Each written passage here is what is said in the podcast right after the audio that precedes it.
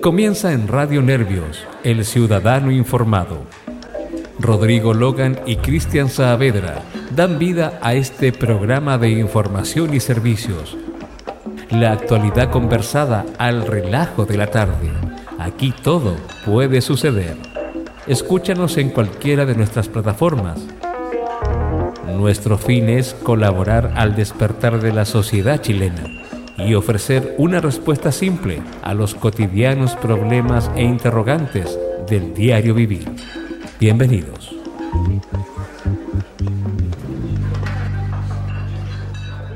Don Rodrigo Logan. Hola mi brother, ¿cómo están? ¿Cómo están a todos y todas buenas y grandes noches? Ah, estoy como el pato pimienta. ¿Cómo están? Oye, ¿cómo están, chiquillos, chiquillas? Salud de día lunes. Salud, salud, estamos tomando vino chileno porque el vino chileno es bueno. Ahora Así estamos dicen. con el club de amigos del vino. Muchas gracias. No es que, no, a mal paso no es que lo hayamos cambiado, pero es bueno, es bueno la... ¿ah? La variar un poco. Va- Absolutamente, es bueno. Eso, eso es- significa no es igualdad, es equidad. Sabemos que somos distintos, pero nos miramos como iguales. Salud. Es maravilloso el vino chileno, hay que decirlo. Le echáis bebida, tenemos un problema. Le echáis agua, peor. Peor. Te lo digo al tiro gringo, ¿ah? No, tú el que le echa de weón, así que Ay, sí. No, es que, perdón, es que a mí me molesta porque de verdad y me encanta. Vino eh, de 30 lucas le echa de Sí, día. si no, si yo te recoleta. Eh, no, no. ¿Ah? CC, po, CC, CC, ¿qué na- más? Nada más. ¿Qué tanto? ¿Qué tanto? Si- CC. Al CC, ¿verdad? Si tenemos fuera, que no hay problema. Oye, un saludo a todos quienes nos escuchan eh, a través de Radio Nervios, de www.radionervios.cl, a la gente que nos escucha en Radio Polarísima, a los amigos de Arica, Antofagasta No me y voy a Quique, cansar. A ver, Arica, Iquique, Antofagasta. Copiapó, Listo. La, eh, La Serena, Coquimbo y en la Coquimbo, conurbación. Dale. Valparaíso, Y Viña, la no, otra. Tongoy y los Vilos igual, Tongoy y los Tongoy y Vilos. los vilos, sí. Sí. Chiangui, Pichicuy, Lindo, Sí. para allá, Guanaquero. Eh, Valparaíso, eh, Ovalle, me encanta. Ovalle. Perdón, yo sé que San- me- Santo Domingo, po, San- oye, por favor. ¿eh? No, sí bonito, pero ay, Santo Domingo, Leida, Leida, Bucalemu, ¿Ah? Bucalemu. Ah, Eso. No, pero para allá, No, bueno. Bucalemu. Bucalemu, chachán, lo que cacha, cacha. Pichilemu. Pichilemu. está- Claro, Bucalemu está cerca matanza, de la boca, Matanza. la sí, boca, weón. Sí, bonito para allá. Sí. Están vendiendo fundos, o sea, campos a 10 millones, por si acaso.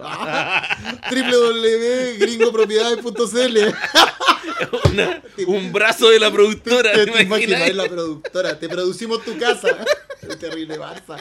Ya, pues y de ahí, bajemos, bajemos, vamos en la Ahí ya, no- sexta, ya nos vamos para llegamos tu, pa' tus tierras, pa' mis tierras. Talca, Linares, Linares, Talca, San Carlos, Ya, Chillán, Chillán, Coihueco, después hacia la costa, Trehuaco, eh, Coelemu, Dichato, Tomé, Oh, buena, tomé. Conce- eh, Talcahuano, Concepción, ¿Ya? eh, Coronel Lota, Arauco, Leu, Tirúa. Esa es la Nahue- Nahuelbuta, está ahí, Sí. recorriendo la... la- A- Al frente los Sauces, Angol, qué precioso, Cañete. Cañete, weón, qué precioso. Temuco, Pucón, Claro, Temuco, Liganray, y ahí viene eh, Cuicón, eh, Pucón, Sí. Villarrica. Ahí bajemos, bajemos, bajemos. Si vamos, estamos en la nueva. Claro, ahí ya vamos, pasamos por... eh, tenemos, a- a- claro, Angol, Temuco, Pucón, Villarrica, Villarrica. Ah, Valdivia, Ya, eh, Precioso Valdivia, bueno. La Unión, la Unión. Sí. Paillaco, Paillaco para adentro, ¿verdad? Sí, po? po. ¿Verdad? eh, Y después viene Futrono. Futrono, exacto, ahí sí. para el, para el lago ya, Pa'l ahí lago, vamos a hacer la cordillera, nos metimos en la Oye, cordillera. manera de carretear, hermano. Yo he estado en todos esos lados. Igual, pues, yo te estoy nombrando los lugares. los lugares. No, y te acordás así, oh, sí, fui a Chiloé. Puerto Chacabuco, más Oye, abajo. Chiloé, cuando pasáis Pargua en el ferry y llegáis a Chacao, de Chacao te vais a Ancud, oye, es precioso, llegáis hasta el final, hasta Melinca, después cuando cruzáis la isla y pasáis a Chaitén y empezáis la, la carretera la carretera austral, uff, te la encargo, es precioso, oye, que es lindo este país. Y también para Chile insular, pues compadre, la isla de Pascua, Juan Fernández, Sala y Gómez, oye, estamos, oye, increíble, uno siempre macheteando, pero un machetero llega a todos lados. El machetero llega a todos lados. Nos depositó la Romy, tenemos plata para ir a tomar. ¡Ah! ¡Es verdad! Nos depositó la Romy. ¡Grande Romy! ¡Eh, eh, eh, eh, eh! Nos vamos, nos vamos. Sí, de verdad, no. Ya, Oye, y- Ya, pongamos. a nuestros amigos de Punta de, de. Punta Arena, pues, de Radio Polarísima. Polarísima. Oye, pero igual quiero hacer una mención especial hoy día A a nuestro amigo Álvaro Lepe, ¿Ya? que es- es- se fue al, al corcheteo 2.0. Así es que va a tener que dejar por un rato las piscolas, pero volverá. Sí, y se, se hizo una manga, se hizo una gachectomía en manga. No, este yo creo que ya se tiene que haber hecho un nudo en el estómago ya. ya. Puta, yo trataba- Ya traté de se- ponerme y, y surcido mínimo la mitad de la boca. Yo, mira, yo la verdad no puedo decir nada Eh, eh, lo- mira, está en el hospital, está en la clínica ¿Ah? está cagado la risa, se le están abriendo los puntos. Está ahí como en el. Como el Happening. ¡Ah! ¡Ay, no me hagan reír! Le debemos tener ahí muerto la risa. ¿Sí? Oye, así Eh, pero que. corche- No, pero esa, la operación completa te corchetean aquí y, y de salida. Exactamente, El para que no salga nada. El mandala, no, ya, ya. Ah, ya. El, nuevo, el nuevo globo, ¿viste que soy flight? El mal hablado. El mal hablado, ya. Sigamos, pongámonos serios, gringo, porque hoy seguimos. Exactamente. Hoy vamos a hablar eh, acerca del estado actual de la convención. Sí, oye, verán pasado. Oye, me, eh, así como, como para entrar con talla nomás, me han dicho que están aprobando todo. Yo tengo unos pantalones que me dieron chicos, ¿me los podrán cambiar, weón? Tengo esa ¿Sabes- duda, ¿Sabéis weón. lo que pasa? Es que, bueno, vamos a, vamos a ir. Nos vamos a poner serio, ¿ah? Nos vamos a poner serio, estimados y estimados. Ok, ok, vamos a hacer un esfuerzo. Sí, vamos, vamos a hacer un esfuerzo, vamos a hacer un esfuerzo. Lo que eh, nos tenían abarrado con el gringo, sí, gringo. Oye, y además es septiembre y mi cuerpo lo sabe. Claro, ya estamos a, dos- estamos a dos días ya. Papá, papá. Un- mira, imagínense. pues sí, disculpe, vamos, a- vamos a entrar en el tema, les prometo que sí. Pero imagínense que esto es como un resort. Y que este resorte del amor a la felicidad a través de los eventos masivos, como tengo yo, se comprime durante dos años. Que no hubo fiestas, conciertos, holgorio, Malones. Malo, malones. No hubo fiestas patrias, no hubo... um, Oye, sin, sin, ir, Pascua, sin ir Año más lejos, sin ir más lejos, ¿te acordáis? Y ahora nos suelta el en todo este tiempo, París. En todo este tiempo, carreteamos una sola vez. ¿Nosotros te acordáis, no? Sí, pues. ¿Cuánto fue allá en tu casa? para mi cumpleaños, pa' mi cu- Es la única vez que carreteamos en el año. po. ¿Y qué fue? Pero fue chiquitito, Sí, o sea, para lo, para que cosa- estábamos acostumbrados. Lo que pasa es que el gringo siempre cumple mis sueños. Entonces ese día llevó una, una tornamesa, Una máquina. una máquina y me enseñó a, a mezclar y no, yo era, yo era el DJ de estaba en Ibiza. Mezclaba mejor la piscola. yo. Sí, la- y, nos comimos una, olla- una olla porque mi socio es seco para cocinar, o sea, se lo encargo. Hiciste un fondo. un- Eh, sí, po. pero un fondo y le echaste pescado, marisco. De O sea, te encargo. Marisco, longaniza, pollo. Sí, pues mis vecinos al principio no querían, ¿te acordáis? Y digan, "Na, na, na". Y de repente una sacó en un librillo de grea. Y dijo, ¡ay, qué rico! Y ahí cagué, pues. No, se, Se fue la olla. comieron Se todo. fue la olla. Te lo comieron todo. Hoy día en la mañana andaba cerca de tu oficina. Andaba haciendo unos trámites y de pronto, compadre, siento un arpa. Un arpa, qué maravilloso. Están tocando un arpa. Sentí un olor a empanada, weón. Mental. Ah, claro, claro. Contexto. Sí, contexto. Perdón, contexto. No, no seas concreto, Rodrigo. Y compadre, se me vino el 18 encima. No, sí. No, imagínate, y más encima lloviendo lo que dice en la mañana el ministro París de que ahora se va a liberar el tema del, del toque de queda, se retrasa hasta las 12 del miércoles, del miércoles, dos días más, y que están pensando en, En terminar ya en con el terminar con el toque, estado, con el, el con el estado de excepción. constitucional y además con el toque de queda. Eh, y justo en las puertas fiestas patrias. Pero ahí me nace una, un... Tengo un tema gringo, yo sé que es políticamente incorrecto lo que voy a decir. Pero dilo si aquí puedes decir lo que quieras, pues, Sí, amigo. es que estoy preocupado, hermano. ¿Por? Estoy muy preocupado. Porque durante. A ver, nosotros tuvimos dos años muy complicados. Seguimos complicados, si no ha pasado el tema. Pero en un principio el estallido social, luego el inicio de la pandemia. Y ahora, como al final de. A ver, durante. Al final, no, no de la pandemia, sino que en el, en el proceso de vacunación general de la población se empezaron a entregar una serie de beneficios sociales Ah, el IFE, IFE sí, laboral. sí, Y lo que me tiene preocupado es que salió un informe del Banco Central a propósito de cuánto sería el ingreso promedio. ¿Te acuerdas que hubo un economista que fue eh, Nicolás Izaguirre que hablaba de no sobrecalentar la economía? Porque la gente está teniendo mucho poder adquisitivo, lo cual me parece bacán, si no estoy diciendo que sea malo, es genial. Pero el tema es que se acaban estos beneficios ahora en noviembre, el último no pago es en diciembre. Pero no hay producción. Claro. ¿Y qué va a Eso pasar? produce el recalentamiento de, de la economía, claro. la- ¿Qué va a pasar en enero cuando todas las personas tengamos que volver a la realidad antes de pandemia, o sea, personas que hoy día tenían un ingreso con el IFE, IFE laboral, el bono productivo, el bono PYME, el, el bono proempleo, más el retiro, el- los retiros al 10%, que ya no va a haber, el cuarto retiro los dudo que salga, Eh, y que tenían un promedio, según lo que dice el Banco Central, de 640 lucas. Promedio. Y cuando tengamos que volver a la- a- al, al sueldo mínimo de 337, ¿tú cachai lo que va a pasar con el empresariado cuando tenga que contratar gente? Ahí va- van a contratar por el mínimo. Y te van a decir, por el mínimo no te gusta, tengo 10.000 personas más detrás tuyo. Y Bueno, pero si lo que están haciendo ya con la... Con la ahora te, tú te vas a dar cuenta que ahora en septiembre van a comenzar las ferias laborales. Sí. Y Pero la mi- oferta de las ferias laborales es eh, pésima porque no, No, no va orientada un... No, no sube. no, no tiene una amplitud, digamos, va a- al asesor al hogar, va al obrero, ¿me, me entiendes? Al, al menos calificado en el fondo va. ¿Y, ¿Y cuál es el negocio de ello? El negocio de ello es un negocio estadístico. Es tener Claro, los datos de las personas, datos, sí, en el fondo. poder- Entonces no les interesa generar un buen trabajo. A ellos les interesa que tú vayas a ellos, pongas tus datos para que ellos después vendan esos datos. Sí, pues, pero ahí tenemos, pero fíjate la complicación que se puede dar. Ahora, esa complicación no la va a tener claramente el presidente de la República actual, porque el presidente de la República actual eh, termina su mandato, eh, la, la votación es en noviembre, y pero el, nuevo mandatario o mandataria asume su función en marzo. Por tanto, si, lo- si lo- las ayudas del gobierno se terminan en enero, puede que haya un conflicto, pero al gobernante turno no le interesa porque ya está terminando su periodo y viene el próximo.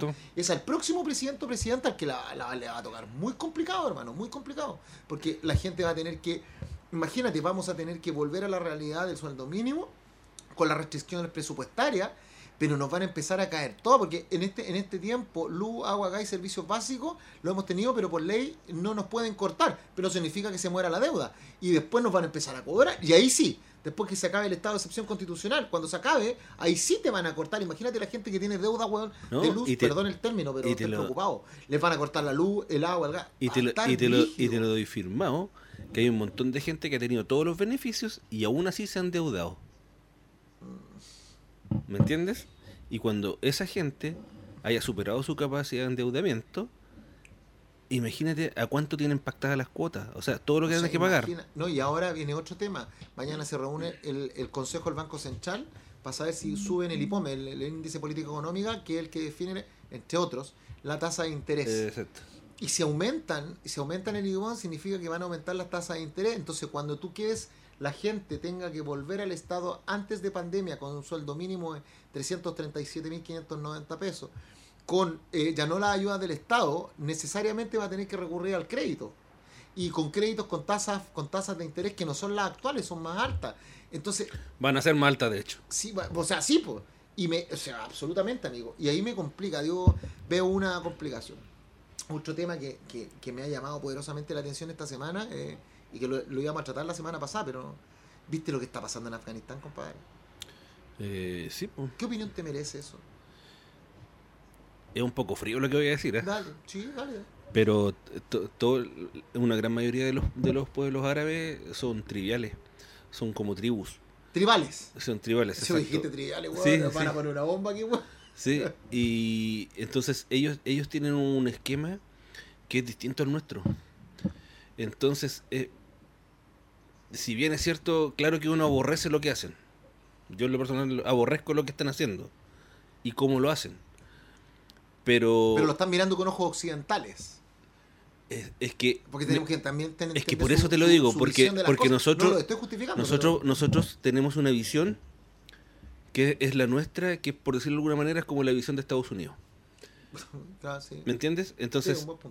¿por qué nosotros, nuestra moral y, nues- y nuestras costumbres es la correcta en este mundo?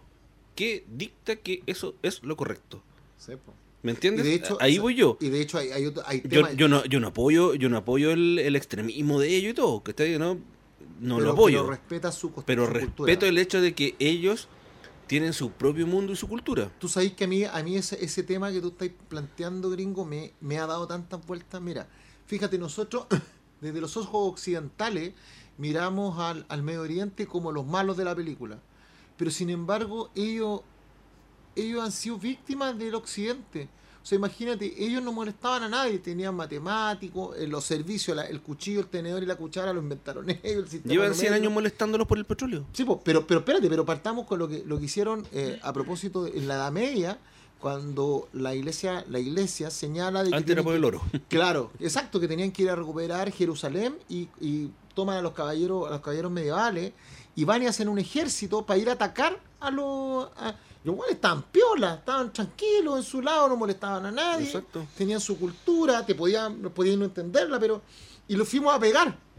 Y después los compadres llegaron, eh, entraron en la, en la época de mi- de- del 758, entran a, a España, a España, y en la parte sur de España eh, empiezan a tomar, porque parten de África, suben, llegan Por- a... por Marruecos. eh, por Marruecos, exacto. Que Marruecos es el país que tiene un puro... no, lo digas. No, lo- no lo diga porque lo, lo van a censurar, lo van a censurar. ya. Entonces, eh, y ahí entran, y también fue una, una, una, una, una ocupación, vamos a ponerla, pero, bien- pero súper pacífica, hasta que nuevamente los reyes católicos toman y a través de la fuerza los expulsan, pero con muerte. Eh, luego de eso, y como tú bien dices, nosotros empezamos a, a entrar por el tema del petróleo, por el tema de eh, política, geopolítica, ¿cachai? Y, y- y todo parte así como fuerte en 1948, cuando se establece un país que no existía, que existía desde el punto de vista religioso, como tú lo quieras ver Sí. en la Biblia, pero no existía desde el punto de vista político que es Israel. Y metes a Israel al medio de países que tenían cultura árabe, la- Libia, Irán, Irak, Egipto, Jordania. Esa- ahí, ahí, por ejemplo, yo, yo considero que ahí hay una imposición. O sea, claramente, claramente me pones a una persona en una tierra que no Independiente de un factor económico. Sí, ahora, ahora también entiendo al pueblo judío cuando dice, oye, pero es que esto lo dice la Biblia. Pero, pero ¿cachai que lo hicimos pelear cuando al, al final del día ellos son hermanos porque vienen de la misma raíz? ¿Mm? O sea, si tú miras de dónde vienen los palestinos, y esto es un tema que, que se ha discutido, pero los palestinos vienen, de- Abraham tuvo un hijo con, con su sierva, y ahí nace Ismael, y de Ismael nace todo lo que es el pueblo palestino, y de Isaac nace todo el pueblo. O sea, ellos son primo hermanos. Y se atacan, además eh, cuando dicen es que en esa tierra no existía nadie, es falso porque la misma Biblia habla de los filisteos, y la palabra filisteos viene de palestinos. O sea, siempre ha existido, no es que no había nadie. Pero lo hacemos pelear y nosotros, creo que, el mira, y con todo el respeto, así yo, yo creo que el pueblo que ha sido más respetuoso para hacer negocio, pero sin una imposición de muerte, ha sido Rusia. Mira lo que voy a decir, Pero por el que- Cáucaso. Es, Pero que- es- es pero- que ahí tenía un ejemplo también. Pues, de Sí, una, pues, Rusia hace negocios con ellos, es un gana-gana, pero no les va a pegar. Ojo, Rusia es es una potencia militar, o sea, ve, ve lo que pasó en el año 82. Ah, lo, lo que, lo, que, lo, que pasa, lo que pasa es que Rusia, eh, como, como siglos antes, les ha conquistado ¿Mm? en diversas oportunidades. ¿sí? Ah, ok. Eh, eh, es- hay un nexo ahí sanguíneo, porque ahí el sur de Rusia eh, tiene sangre de, de esos territorios. Ah, por eso. Es lo, el- mismo, es lo mismo Pero- que, lo los mismo que pasa con Uzbekistán, de- Uzbekistán, Uzbekistán. Tayikistán, Georgia, todos esos igual vienen de la misma raíz de abajo. Entonces, por, por lo mismo, el, cuando, por ejemplo, cuando Rusia quiso, cuando Rusia eh, llegó a Afganistán, en el fondo Afganistán era de Francia. Sí. ¿Y Rusia llegó por qué? No por el petróleo. Supuestamente llegó por el petróleo, porque Rusia tiene petróleo. Llegó simplemente por controlar la zona. Ya, ahí vamos, vamos a explicar el tema porque, bueno, miren, cuando existía en toda Europa, hasta, hasta el 473 después de Cristo, tenía, esta- estaba dominada por el Imperio Romano. Y el Imperio Romano, con Teodosio, que era un, un- un- un emperador, divide y tiene dos hijos. Y uno de sus hijos crea lo que se llama Constantinopla, que es Constantino, que es la parte oriente, la parte es de. Rusia, es Turquía. Hoy día es Tur- Turquía. Turquía. Y la parte de Europa cae en el 473 después de Cristo. Y la parte oriental cae en el 1453, o sea, cae mil años después.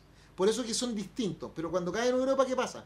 Que todos los pueblos que estaban en Europa, que eran dominados por el, por el imperio romano, se empiezan a generar pequeños, pequeños estados feudos. Por ejemplo, España, o sea, España, los galos, que Francia, los anglos y los sajones, que estaban en la parte norte, en la Gran Bretaña, en el Bretón, sí. los germanos, que son los alemanes, y de ahí empezamos a ver hacia Y arriba. los pues, germanos comenzaron igual en, en un punto, al igual que los polacos y todo eso, claro, a ser, a ser parte de Rusia. Por eso, es que está- por este otro lado estaba en el Cáucaso, estaba donde estaban los hunos, ¿te acuer- te acuerdas? En, en- en- en el, A- el a- hacia abajo los mongoles, los mongoles, ya, eh, los eh, kazajos. los ca- kazajos, eso se llama. Los kazajos de- de Kazán. sí. Y ahí viene, y ahí está este, el tema dice, por ahí va, pasa por los Balcanes, que es Yugoslavia, bueno, Croacia, eh, Exacto. ya, y el tema es que luego de- en, en el, en el siglo XVI ellos se transforman en, peque- en, en estados pero con reyes. Entonces ahí estaba Luis XV en Francia, estaba en España los reyes católicos, lo que ustedes consideran, estaba en Inglaterra, el rey, por ejemplo, cuando ustedes ven la película Se Corazón comienzan a Valiente, establecer nexos se empiezan a establecer nexos familiares para potenciar el reino. la- para potenciar las monarquías. Exacto, Entonces en ese tiempo. Inglaterra, eh, eh, Alemania tenía, Bélgica tenía, eh, tenía Francia, Italia, Italia también tenía, me faltaba Italia. Luego viene en el, en el 1700, mi- 1650, empiezan a generar el concepto del Estado, los Estados-naciones, que ya sacan el concepto de, de la monarquía propiamente tal y empiezan en los estados. Y cuando generan los estados, en el otro lado, ¿se acuerdan cuando yo les conté en Constantinopla? Ahí nace un gran imperio, que es el imperio turco otomano, y que empieza a tomar todo el sector. que recupera. Re- claro. Desde la perspectiva de ellos, no, ellos simplemente recuperan. Hermano, es justo, es justo, Sí, es justo, sí. es justo decirlo. Lo, que, lo que pasa, lo que pasa es que Constantino el- el- fue fuerte, ¿por qué? Porque entró con todo un movimiento, todo un movimiento cultural, sí, por el cristianismo, arquitectónico pues, cultural. Entonces eso fue lo que hizo que, que, eh, tuviera ese arraigo y durara tanto tiempo. Pero cuando salen y los, los, los, los turcos otomanos entran a Constantinopla, la destruyen y eliminan a, a la Roma Sí. de Oriente, imagínense, estamos hablando de 1453. ¿Ustedes saben cuándo fue eh, eh, descubierta América? Descubierta, porque hay algunos que dicen, pensaron que aquí no había nadie. No sé, aquí había gente. Ahí los, los pueblos, los pueblos originarios acá, importantísimos, la gente que vivía acá. Aquí no, no era tierra nadie. Fue en 1492, o sea, estamos viviendo en 1453, estamos hablando 40 años desde que cae la Roma, el Imperio de Oriente, que tuvimos un problema, porque mientras estaba el Imperio de Oriente, las rutas, las rutas de comercio, si esta weá siempre ha sido por plata, Sí, weón, por la- Estaban po, pues, que eso me- estaban buscando nuevas eh, rutas. nueva ruta. Entonces, como cayó ahora y lo tomaron los turcos y los turcos no dejaban entrar a nadie, eh, el, ¿qué pasó? Tuvieron que empezar a buscar nuevas rutas. Y los primeros, y ahí existían dos, dos grandes dos grandes países que eran navegantes. Uno era España y el otro era Portugal. ¿Cierto? Que están al lado, uno al lado del otro. Y tenían, y tenían muy... Entonces ahí estaba Américo Vespucio, que ustedes lo conocen, estaba Vasco da Gama. ¿ya? ¿Por, por, por qué ustedes creen que Brasil habla, habla portugués y no habla español? Porque fueron, fueron descubiertos, fueron conquistados además por la, por la, la, Por los la corona portuguesa, po. por los portugueses. Entonces los portugueses empezaron a buscar nuevas rutas. Y ahí en eso, en eso empiezan y descubren América. Y ahí viene otro tema. Pero a esa altura ya ellos eran concebidos como estados. Ya tenían estados. ¿Y qué pasa? Esos estados se, se, se, se reafirman eh, a propósito en el 1700 y 1800 estados muy fuertes, weón, muy fuertes, que eran los antiguos feudos, donde estaba el castillo, el feudal, pero ahora todos los pueblos eran anexados. Entonces estaba la Gran Alemania, ¿ya? que en, el- en ese tiempo te acuerdas del Otto von Bismarck, cuando dijo la unificación, Garibaldi, en el caso de el- Garibaldi, el, el- italiano, que después fueron a México. ¿te Fue- sí. Eh, estaba en, en España el tema de los reyes católicos, pero después vino todo un movimiento y ahí los, los españoles tuvieron un tema súper complicado. Y cuando viene el 1900, o sea, el siglo XX, entran con los movimientos ideológicos. Y los movimientos ideológicos toman, específicamente venía en, en España el tema de Franco, Franco y su gente muy, muy nacionalista, muy bien. Sí. ¿Cachai? Y, en- y en, y en España el, el movimiento es súper complicado porque España es un grupo de naciones donde eh, tiene, es un país, es un país, pero que tiene, tiene temas como la Cantabria, como Valencia, Sevilla, Madrid. que Es son- nacionalista, pero de derecha. pero sí, que no es Franco, claramente, po, weón. claramente, ¿acordáis cuando estaban los republicanos y los otros cómo se llamaban? Los, los que estaban en contra, que eran ahora el Partido Obrero Nacional. Ah, no, no, no recuerdo. ¿No? Realmente en este momento no me acuerdo. Los nacionalistas y los republicanos, eso me, me- me acuerdo. Pero, y después viene, y en, y en el lado de Italia estaba eh, Mussolini, Mussolini con el faccio, con la palabra faccio, la creó él. Vienen los, fa- los fascistas, que eran los fascistas, los seguidores de la autoridad plena, el autoritarismo.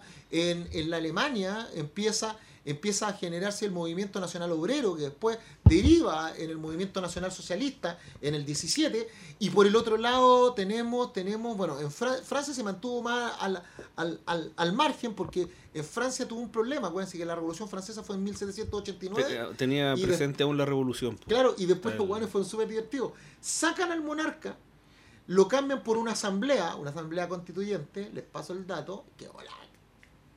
¿Cachai? Y tienen que volver a nombrar a un. No era un dictador, sino que era un, un director supremo que era Napoleón, weón. Es Bueno, como lo que increíble. pasó acá con Bernardo Higgins, Sí, director misma, supremo, weón, weón. para que vean que el mismo desorden- modelo, po. Porque el desorden lleva a que la gente vuelva a pedir, necesitamos un orden. Exacto. Y, y, y, y lo que pasó en Rusia, ahí con la Revolución Francesa del 14, cuando pelean los mencheviques con los bolcheviques, matan al zar, weón, y entra Lenin, y con, con toda su estructura... su Matan a estructura- toda la dinastía a toda la Romanov. dinastía Romanov, donde estaba la Anastasia, Sí. Nicolai y todo. Y cuando entran esto en, en- en Rusia, después eh, cambian este sistema que era un sistema comunista donde Lenin era, era un pensador, pero después llega un gallo fuerte que era Stalin. Y ahí, weón, y en eso estamos hablando de 1930, y ahí, viene, acuérdense, la Primera Guerra Mundial fue en el 14 Sí, al pero te, 17. te- te das cuenta tú que hay- había algo por ahí? Mira, eh, lo de Rusia, cuando tú lo llevas, por ejemplo, a Constantino, Mm. hay una semejanza en que, en que está, está la religión, está la economía, está la cultura. O sea, a ver, muchos. eh, Se- sí, disculpa se- que te haga, que te haga el se Muchos logra un hablan del movimiento marxismo, completo. Del marxismo. Sí, bien. Carlos Marx y Engels, Y Engels, eran economistas, perrito. Para que por favor me, me hablemos en términos. Eran economistas. ¿cuántos artistas y pintores relacionados con la revolución? Defendiendo la revolución. Sí, po, pero. Pintando, pintando y estableciendo eh, movimientos artísticos en base a la revolución. Hermano, Rusia. Rusia Poetas. Sí, Ten- tenemos, tenemos, ahí tenemos a Pablo Neruda. O sea, tenemos a Pablo de Roca. Pablo de Roca. o sea, Pablo de Roca que fue Pablo de. Roca fue el primer poeta social de Latinoamérica, sí. pero no tuvo éxito porque era gay. Y Neruda bueno. copió el estilo de él. Sí. Bien- dicho. Es más, entre ellos se tiraban palo en su poesía. ¿Cachai? Sí, y porque era gay, solamente por eso, porque Juan era genial, genial. Era como en, en el sector de Rancagua, había este, la vía simplemente de. ¿Cómo se llama el, el autor de la vía simplemente? Estaba que era el, el Neruda de la Sexta. Que el gallo era genial, era mejor que Neruda, pero era alcohólico. Mira lo que son. Ah, no, yo, yo- hay, hay uno, hay uno de los de, de finales de los 80 que, que es súper. Si alguien tiene la oportunidad de leerlo, eh, Carlos Pessoa Vélez. Sí, sí, Compadre. por cierto, notable, notable, notable. Si quieren poesía social, él es Pero el último. poesía social. Él es el último. Él es el último. Oye, Carlos, no. Carlos Pessoa Vélez, estar en el hospital se llama de hecho el más conocido que tiene. Él fue zapatero. Él, él tuvo, tuvo eh, eh, se No. preocupó de tener puras Este ocupaciones se llama proletarias. Oscar Castro. Oscar Castro de Rancagua, del sector de la sexta región. El tipo era un poeta y era un poeta genial, genial. Admirado por, por Neftalí Reyes Basualto, uno se llamaba Pablo Neruda. Él toma a Pablo por Pablo, por Pablo Roca y Neruda por un, por un, un noruego, Nerudei. O Nedu- no, no, de, Nedur, Ne- Neru de, DJA. Así era, la- porque él se llamaba Neftalí Reyes Basualto. Bueno, gringo, ya después que, porque nos podemos ir a hacer perdón, chiquillos, perdón, es que con el, con el gringo hacemos. a- Gringo, tenéis que, tenéis que entender que estamos haciendo un programa para la gente o no te puedo ir en esas voladas, viste, que así que yo me vaya contigo, weón. Pero es que a lo que estábamos. Pero les gusta, ¿no? A ver, ¿qué, qué dice la gente? No, porque de repente están... están- Oye, Rodolfo Béjar ahí saluda. Hola, hola Rodolfo, ¿cómo estás? Mira, mi amigo de a Santiago Express. Ya, bueno, ya. Ahora, ahora es más Express que Santiago, pero dale. ¿Y a quién va? El Álvaro. Oye, ya pues, vamos a lo. En realidad, Ya. ¿en, ¿en qué va la constituyente? Espérate, tenemos problemas. Hoy día salió el... el- ¿Usted se acuerda de la, la, la convención cuánto tenía grado de aprobación cuando fue elegida? 80%. Pero ¿tú- te, te refieres a la encuesta Cadem? Sí, Juan fue el Pero terror. Cadem. Ya, es más mentirosa pero, que yo curado, pero ojo, pero Pulso Ciudadano también, pues, weón. Sí. A mí, me, pero negro, independiente, a mí lo Ya, que me sí, sí, preocupa es que hoy día salga que el grado de aprobación de la, de, De la desconfianza. Sí, hermano, 47% y subiendo o bajando, como queráis. Bueno, lo- eh, la mayoría de los medios lo titularon al 50%, o sea, lo, lo- 50, lo- pero- lo cerraron. Pero, pero tú cachai que eso es porque va subiendo la desconfianza y bajando la confianza. Y, y Eh. tal, se provoca. Lo, lo peor que te puede pasar en una encuesta es tener la boca cocodrilo, que le llaman. No, bueno, de, de- de hecho lo peor que le puede pasar a ustedes como, como constituyentes es que de, de cero, o sea, establezcamos un punto cero, 100% de aprobación, porque la gente votó por ustedes, pasen en un mes y medio al 50% de desaprobación. Mira, yo. Eso, yo- eso, eso yo creo que es preocupante. Es, es que es preocupante además por, por... Pucha, es que no, de verdad, gringo. Mira, yo sé que se han cometido errores, pero, pero siento que no lo hemos logrado explicar. Mira, yo, yo con todo el respeto, ¿ah? con todo el Sí. respeto y cariño que... Yo creo que lo que nos falta es tener un vocero o una vocera en la convención que sea una persona que sea creíble, que se enfrente a las cámaras y le hable a la gente, pero pero de real, así como a la gente, no con términos No con el discurso político, no, que el no. discurso- Sino que El discurso político es el que lo está matando. pero usted. por eso, porque porque hoy día la gente qué es lo que ve, ve que cuando nos instalamos show y, y que nos dejamos cantar unos niños el himno patrio, que teni- que, que habían habían escaramuzas afuera, que casi no se instaló la convención y todos creen que y, y bien dicho, pero pero todos asumen que si no hubiese sido por la Carmen Gloria Valladares, la secretaria del Chiselwan, caga la convención. Después, en la segunda, el primer día, votamos a mano alzada y, y que, que fue un no desorden haber que no debió haber sido nunca, weón. Eh, del tercero, que sacan a Francisco Encina, el secretario de la- de Ejecutivo, porque supuestamente no había nada listo y le dimos la imagen al, al, mundo, weón. De que, está, que, que la convención veía en caída libre, de que no estaba nada, de, de que estaba que no, que no había televisor, no había no había banda ancha, no había, o sea, no había nada, no había ni baño, no había ni papel en el baño. O sea, como que, como que somos como El problema es que en la práctica no estaba. eh, El problema más grande es que se autosabotearon. Sí, eso, Eso es. sí, estaba, pero estaba guardado. Eso es. Sí, Se autosabotearon. autosabotearon. Porque hay, hay Entonces, un grupo, entonces hay un como, como ha interesaba- primado, como ha hay un primado grupo que este espíritu político, poder, pues, este espíritu, sí, po, pero como ha primado este espíritu político, se están matando solos. Por eso, pero es que ahí viene otro tema. Por eso digo, después vino el tema de los gastos de los constituyentes que iban a comer y que gastaron 1.386.000 pesos, otros que se iban en van a la casa mientras el resto no tenía ese, ese, ese beneficio. Pero dilo, que- pusieron a la presidenta con el Sí, secretario, sí, ¿no? por lo que no, con 11 más, pues los del Frente Amplio. y sí, su- sí, y el. Frente Amplio y todo su, su séquito de personas que tienen. Ellos comían en la habitación de arriba, comían salmón, comían del, del ¿Ah, bueno? Y el resto afuera comiéndose un sándwich. Pero a mí lo que más me preocupa, y esos mismos después son los que salían diciendo que no tenían dónde comer, pues. Exacto, ellos mismos decían que algunos habían hasta bajado de peso. ¿Está Y eso, eso, eso es violento, ¿viste?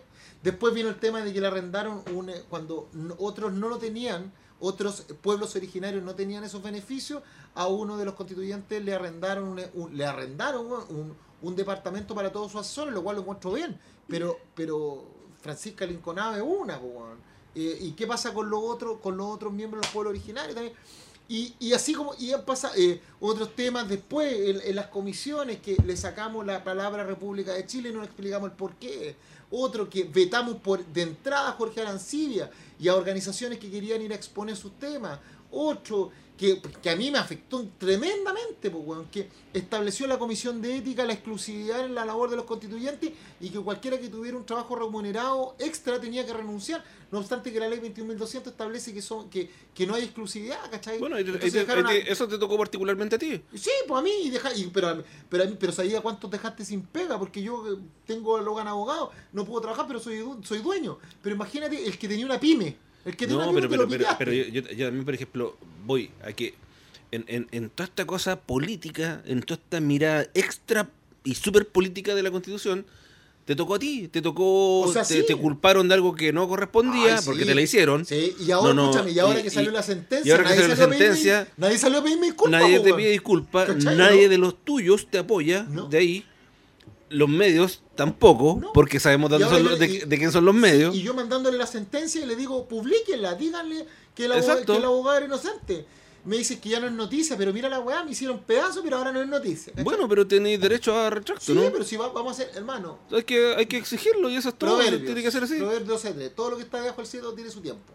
Eso tiene que ser así. Entonces te das cuenta y, y, y resulta que, eh, eh, no sé, por ejemplo, ahora veía eh, eh, los constituyentes impulsaron la idea de reemplazar a carabineros al interior de la Comisión de Derechos Humanos. O sea, Esa- Puta, y, te digo, y te digo la esa- la torta, yo, yo lo voy a decir, yo voy a decir el tiro, es una estupidez. Sí. Es una estupidez.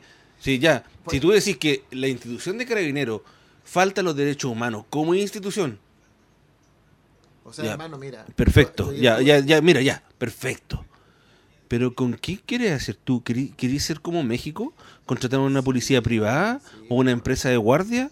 Y que ellos, y que ellos cautelen Solamente, y ellos eh, estén en la reunión haciendo esto. 11, eh, Providencia, eh, Las Condes, Vitacura y los Arnechea y, eh, van a tener esa policía privada, pero Sí. el resto, la De, Pintana, de hecho, casi lo- no nosotros lo tenemos, estamos casi al límite de eso. Sí, Porque la, la, la, la, la gente de acá, de, pero de- Recoleta, la gente de seguridad de, de nuestra- Providencia, Nuestra Recoleta no lo va a tiene un montón de derechos, pero por ejemplo, Recoleta, Independencia, Conchalí, Conchalí, no tienen eso.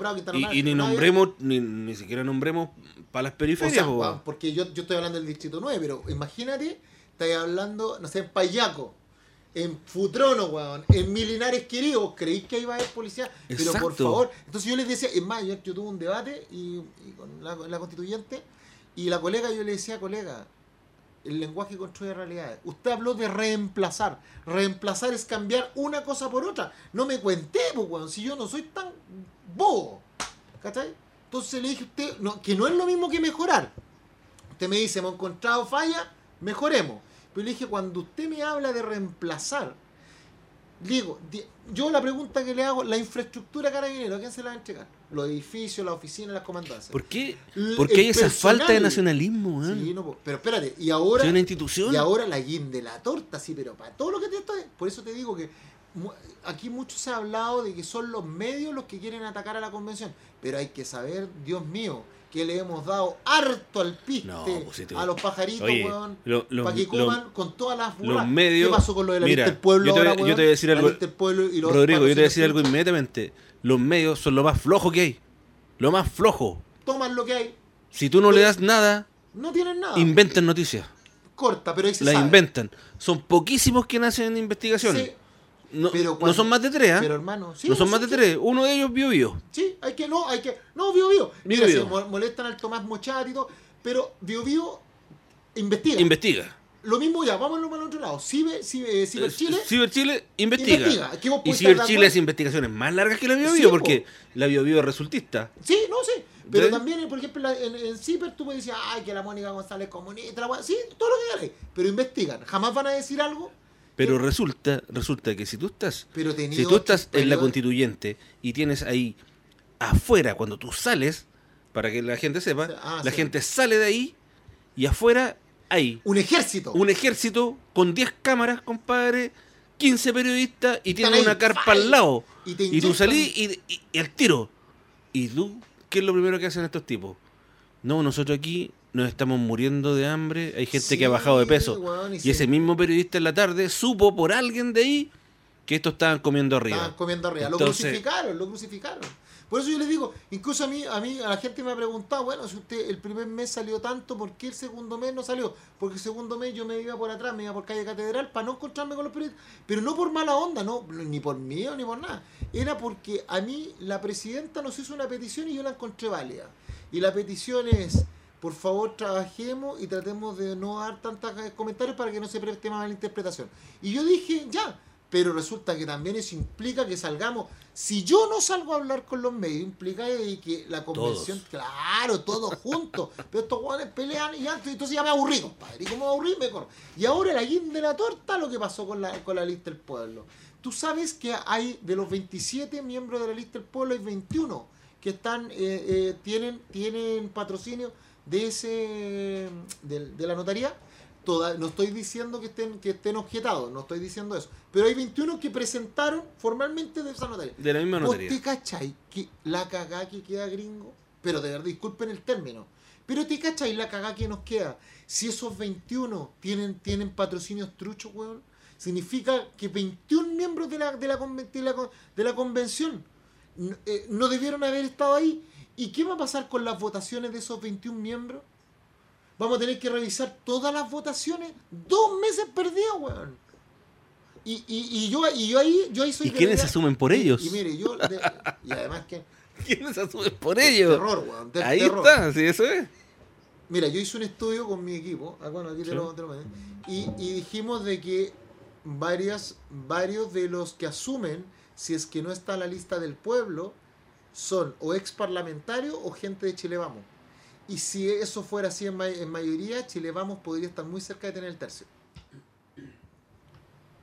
Exactamente. Ahora, yo les digo ahí mirándolo a la cara, chiquillo, mire, yo sé Por que- eso es deducible que los medios le van a dar a eso. Le van a dar, Sí, le van a pues, dar, le van a- a pero dar, con eso a nos deslegitiman porque hacen pensar de que todos los que estamos no, no, y no hablo por mí hablo por mis compa- por todos mis compañeros independientes de lo que piensen independiente de qué partidos son se ha trabajado pero pero cuál es el problema que con estas cosas habla mal pues weón si la señora el César no o la señora no, solamente tiene que serlo sino también parecerlo o el, o, el, o el emperador no solamente tiene que serlo sino que también parecerlo ya para Bueno, es que ahí en... en- en- Y- eh, y nadie ha Mira, salido, no- es que a pesar, ningún a pesar de, a pesar de que sea. Academ, que es una encuesta de derecha y absolutamente mentirosa generalmente, pero ya, ya, ya pero si la mira, compramos démosle.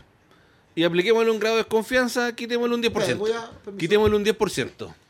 ¿Cierto? sí Eh, igual, igual sería un porcentaje importante de gente que un 37% aproximadamente eh, desconfíe de ustedes. O sea, si a mí sabéis lo que me preocupa, me preocupa porque la ciudadanía hoy día tiene un arma, una, un arma política, que es el rechazo.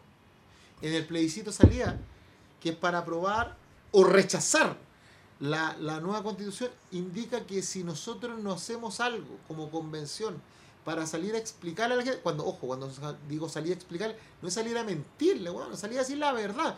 Mire, ¿sabe qué? Les contamos la verdad la convención no tenía nada, no tiene reglamento, no tiene presupuesto, no tenía nada, y nosotros hemos tenido que crear de todo, y obviamente en la creación nos hemos mandado, disculpen el término, nos hemos mandado millones de cagas, pero que salga alguien a explicarlo, así como estoy hablando yo, y que salga con una cámara y le diga ciudadanos de la República, estimados ciudadanos, miren, les voy a explicar lo que ha hecho la convención, y no está exento de errores, nos hemos mandado un millón de condoros, pero no ha sido por maldad, ha sido por puta por desconocimiento, ha sido porque, a diferencia del Parlamento que tiene un reglamento que tiene más de 125 años, a diferencia del Poder Judicial que tiene su reglamento que está desde 1827, a diferencia de las otras instituciones del Poder Constituido, nosotros el Poder Constituyente no teníamos nada y hemos tenido que crearlo todo. Y como no teníamos que crearlo todo, por supuesto, teniendo visiones desde Arica a Punta Arenas, desde los rojos, los blancos, los azules, nos hemos equivocado, pero no ha sido de maldad. Denos la oportunidad y ayúdenos, bueno, no nos hagan cagar. no Pero nos también, pero ahí tenéis que reconocer que ha sido un capricho, bueno. Sí, Porque pueden, pero- pueden haber pero- tomado el reglamento de, de la Cámara de Diputados y hubieran andado lo más bien. O sea, todo el rato, pero si eso es lo que ¿Me decíamos. entiendes o no? O sea, vos, lo Entonces- vos lo leíste. yo- Sí, po,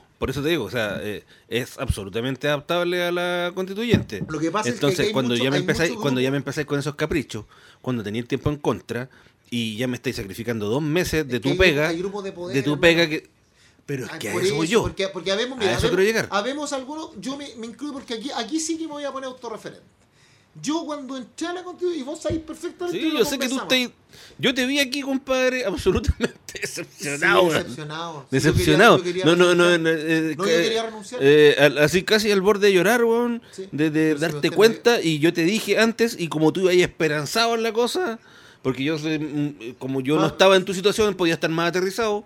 Tú ibas ahí así como que, ah, weón, te vas a encontrar con esto, con esto. Mira, esto". yo, yo cuando fui a la, a la convención, yo entré y, entré pensando de que todos los que estaban ahí querían, querían lo mejor para el país, querían ayudar a la gente más vulnerable y que independiente del color político íbamos a poder ponernos de acuerdo para poder pensar y mejorar y crear una constitución para todos, pero cuando, bueno, no, no pasó ni una semana y me di cuenta de que lo que quieren muchos, y, y es la mayoría, lamentablemente, weón, la mayoría quiere, eh, quiere apoyar a sus partidos políticos, quiere apoyar a sus fuerzas, quiere apoyar y, y tiene una visión de Chile que le tratan de imponer al resto. Por tanto, yo siento que lo que yo opine como independiente le importa una soberana, le importa tres kilómetros de nada. ¿Cachai? Y cuando yo doy mi opinión, Y, y siendo que tu opinión es la más cercana a la gente. pero, pero, ¿por qué es de sentido común, weón? Exacto. ¿Cachai? Yo no les digo, ¿no? Y, tengo, y tengo la capacidad de cuando me, estoy con alguien de la UDI, escucho, estoy con alguien del Partido Comunista, escucho, tomo nota, pero de repente te dicen, ¿y qué haces juntado con el de la UDI? ¿Qué haces con el de del Partido Comunista? Ah, entonces no te pescamos. Y tienen su visión tan cejada, weón. Y yo les digo, ¿realmente ustedes creen que Chile es así?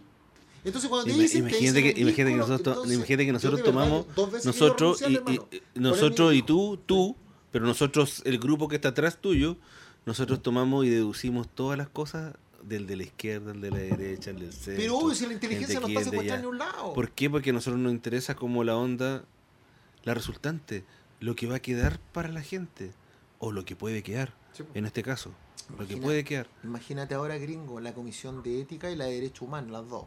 Sacaron una, una norma dentro de sus estructuras que dicen que las indicaciones al reglamento no pueden ser presentadas por menos de 30 constituyentes. Weón, te pité hasta todos los independientes, o sea, mi opinión vale nada. Mi opinión vale nada. O sea, yo le digo, oiga, yo tengo una buena idea. No, que tiene que juntarse con 29 más. ¿Y por qué, weón? ¿Por qué no va? Entonces no es que por un tema de orden, pero un tema de orden para quién. Eh, Fíjate que hay un decálogo de cosas que no puedo hacer. Cáchate que la, la comisión de ética llegó a tal punto de impedirme decir cosas en mis redes sociales.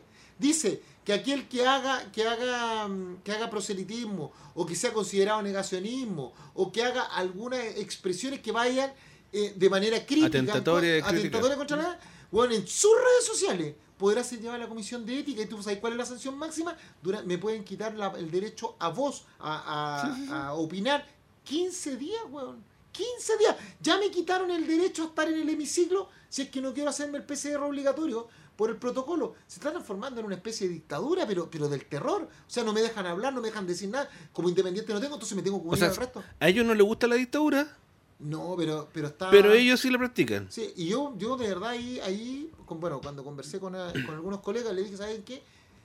Lo que ustedes están haciendo, yo estoy ahí en la convención, pero me importa 3 kilómetros de... de vamos a ahí.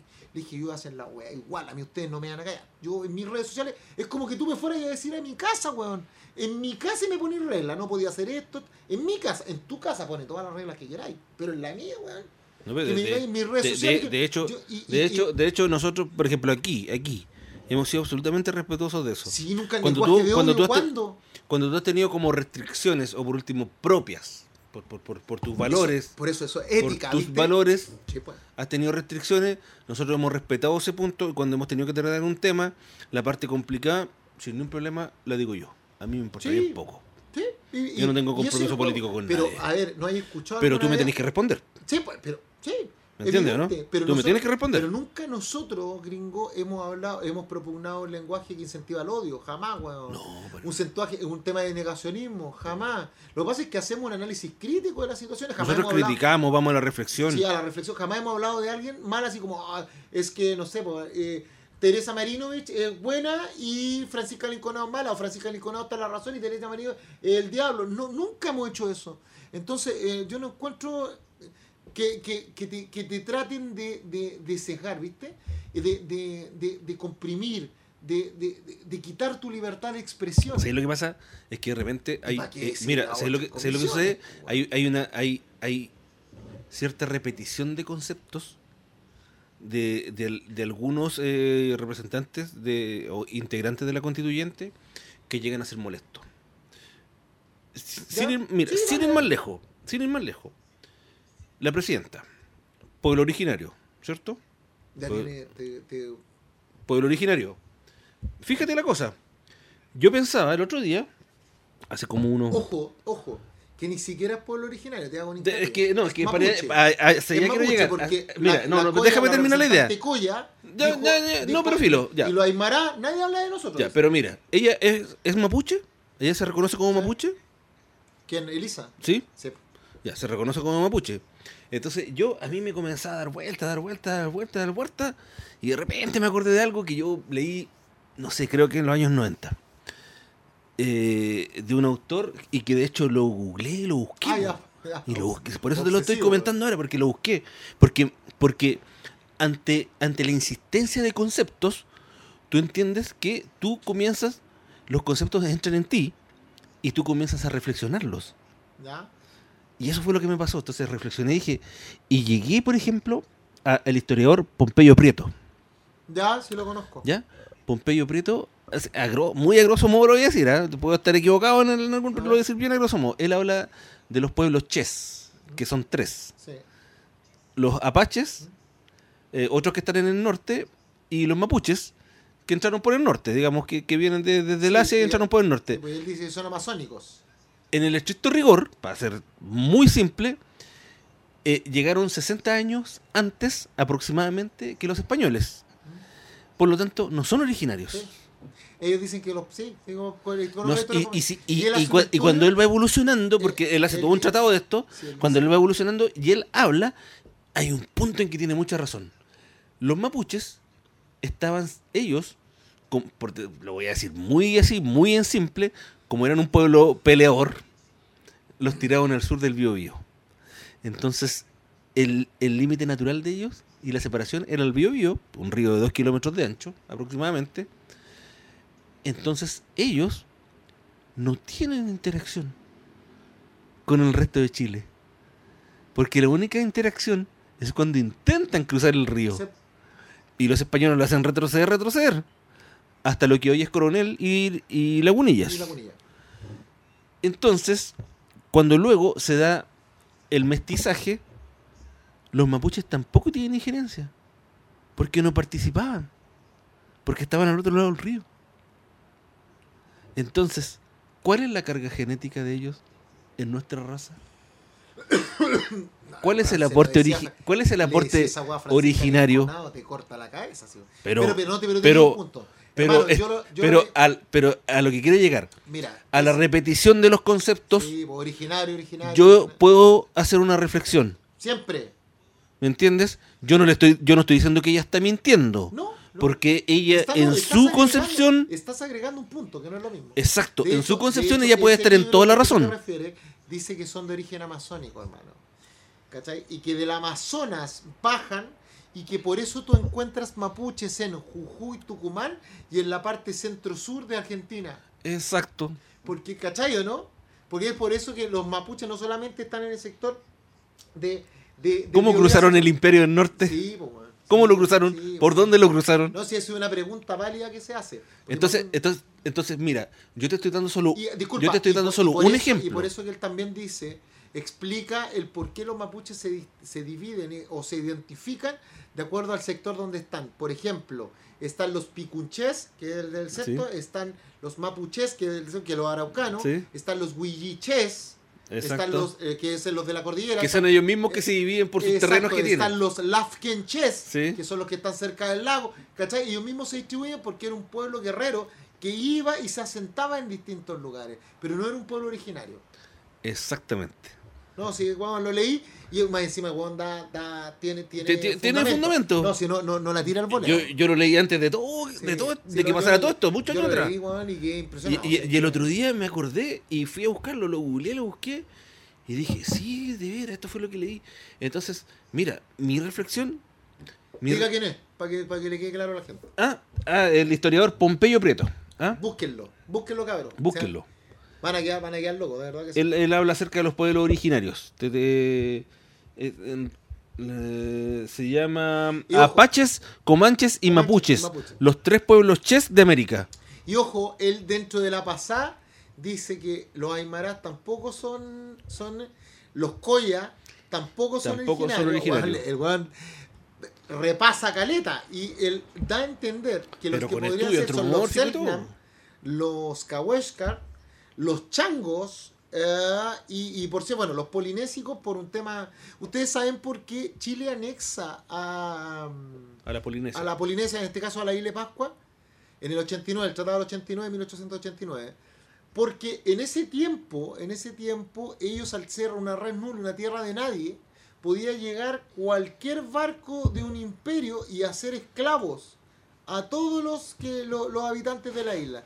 Y ellos para evitar la esclavitud, su, su consejo anciano decía hacer una- un, un- un tratado. Un tratado con Chile. con Chile para que Chile a través cuando cuando lo Porque como Chile había sido el primer país que, que había, que había abolido, que había abolido la esclavitud, La- ¿te acuerdas? exacto, porque nosotros habíamos sido el primer país que había abolido la esclavitud y estábamos en la Oye, libertad como de salen aquí todas las cosas que uno estudió hace tantos Sí, años pero, weón, pero viste que estamos pensando si la weá no es porque sí, hermano. Sí, es weón. porque ellos no querían ser, eh, no se querían ser esclavos, porque si no lo iban a pescar los franceses, weón, o lo iban a pescar los ingleses, lo iban a subir en un barco y todo para afuera, porque eran todos esclavos. Pero si estaban bajo el Estado de Chile, donde nosotros constitucionalmente, en, la, en el reglamento de 1823, establecíamos la libertad de vientre y la libertad de cualquier persona que estuviera, que fuera habitante del territorio nacional, o que pisara el O que pisara el territorio. el territorio. O que perteneciera Sí, al territorio. O que perteneciera al territorio.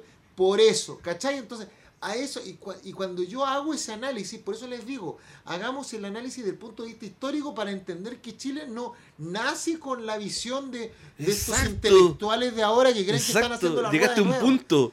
Sí, Hay que ser. El, molesta, el- análisis la- constituyente tiene que tener una visión histórica, Por supuesto. no político-partista. No, y no. No, no puede ser. O sea, cuando dicen cambiar la bandera, bueno, si quieren cambiar la bandera, entremos en la conversación, pero reconoce el por qué la bandera es la bandera. ¿Queréis cambiarla? Yo no tengo problema en ese Dame comentario. fundamento Pero y dame- dime por exacto, qué lo por hacer. qué. ¿Cuál es el simbolismo Dime- de la estructura, de los colores, de la Como derivación? queráis, porque, porque la bandera ya lo tiene, la bandera actual. Exacto. Cuando me hablas de que Chile es una república, dime por qué tú no quieres que sea una república o por qué tú quieres cambiar. Cuando tú quieres que sea un Estado plurinacional y no Estado unitario, entremos en la conversación, pero no desconozcan lo que está. Tú no pienses que tú eres un enviado del cielo de una nave espacial, weón, y que tú eres más inteligente que el Y, resto. y no entiendo por, bobos por qué, impo- que nos va a por qué el imponer, nombre, la por qué bandera, el imponer himno, si a ellos, los por qué signos, ¿qué imponer si a ellos no les gusta, no les gusta que le impongan las cosas, weón? ¿Por qué no se abren el pero, diálogo, pero weón? son la intolerancia de los intolerantes.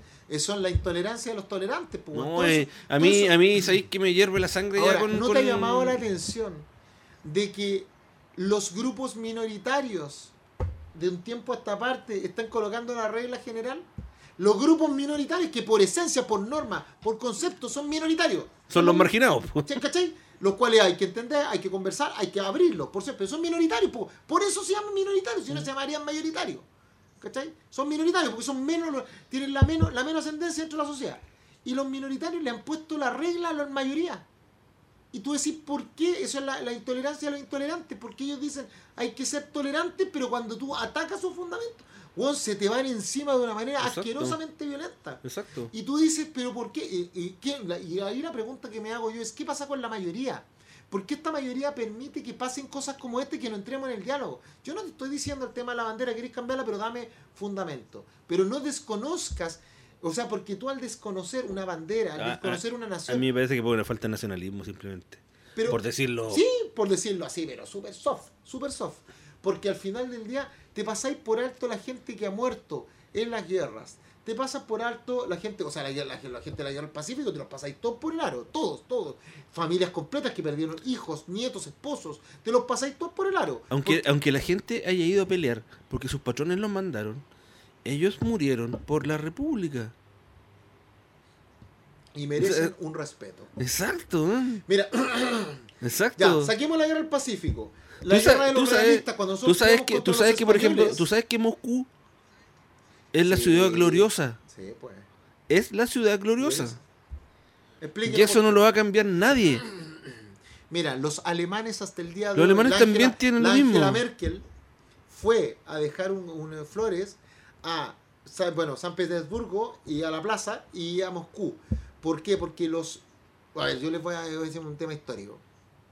En el año 89, 1989, toma posesión un movimiento que había nacido en, 1880, en 1983, que es el movimiento obrero alemán, que después se, se transforma en el nacional socialismo. Les paso el dato, el movimiento nazi era nacional socialista, para que se les graben nomás, así se llamaba.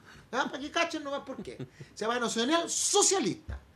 Entonces, llegan y ellos van y inician en el año 89 a través de la Blitzkrieg o la, o la, o la guerra relámpago y toman posición de Polonia y ahí empiezan a recuperar todo el territorio que era de la, de las, de la Alemania. Por eso, cuando los alemanes, eh, Hitler decía, la Alemania de los alemanes, y tenemos un presidente que fue a Alemania de visita, eh, Sebastián Piñera y le colocan el libro, porque la Alemania es de los alemanes. Ya, pero bueno, no leí historia al hombre. Y, y ahí Alemania, y empieza a hacer una... Eso se llama eh, No lo diga. No lo diga. No. Ya, dígalo, dígalo, ya. No. ya así estamos. Ya. No, No, sí, no lo dice. A ver qué es lo que dice el público. él es ¿Qué- reflexión matemática, po. No, no tiene la otra. Oye, Mi- Miguel Becerra, es súper bueno este live. Ánimo, muchachos. Gracias, compi. Gracias, Miguel. Aquí estamos nosotros. Al pie del cañón. Firme junto al pueblo. Ah, Ah, ¿verdad, vos? Sí, te acordás de esa? Firme junto al pueblo. firme junto al pueblo.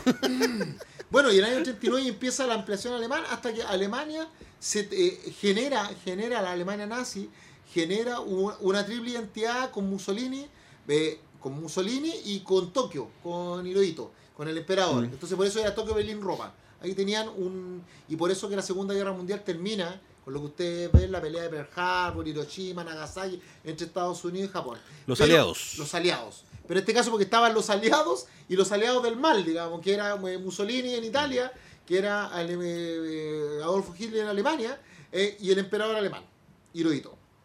Y el tema es que Alemania en un momento quiere ir a atacar. Le, bueno, le promete a Alemania, le dice un pacto de no agresión entre Hitler y, y Stalin. Pero Stalin era vivo, dijo, este weón, no, este weón va a venir para acá, va a venir para acá. Y Tarde o empieza... temprano llega. Claro, porque el sector de Bulgaria, Bulgaria Es era- que desde Polonia hacia allá era todo. Era, todo muy ruso, cercano a Rusia. claro.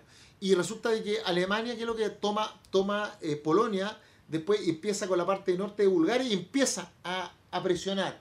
Y, y Alema- Alemania de repente dijo, bueno, si me ha funcionado con todo, les pegué Ale- Alemania se pegó un condoro. hueones". Sí. ¿Sabéis cuál fue o no? El invierno. No, no, que se metió con el alcohol. El mejor alcohol para hacer el vodka era el de Polonia. Ah. Y ahí, ahí No, y ahí los rusos dijeron, está bueno, pues. Ahí la embarró. Ahí la embarró. Ahí no salió nunca más de los juegos de los otros. Y los rusos, y empieza a avanzar y, eh, y querían llegar a Moscú.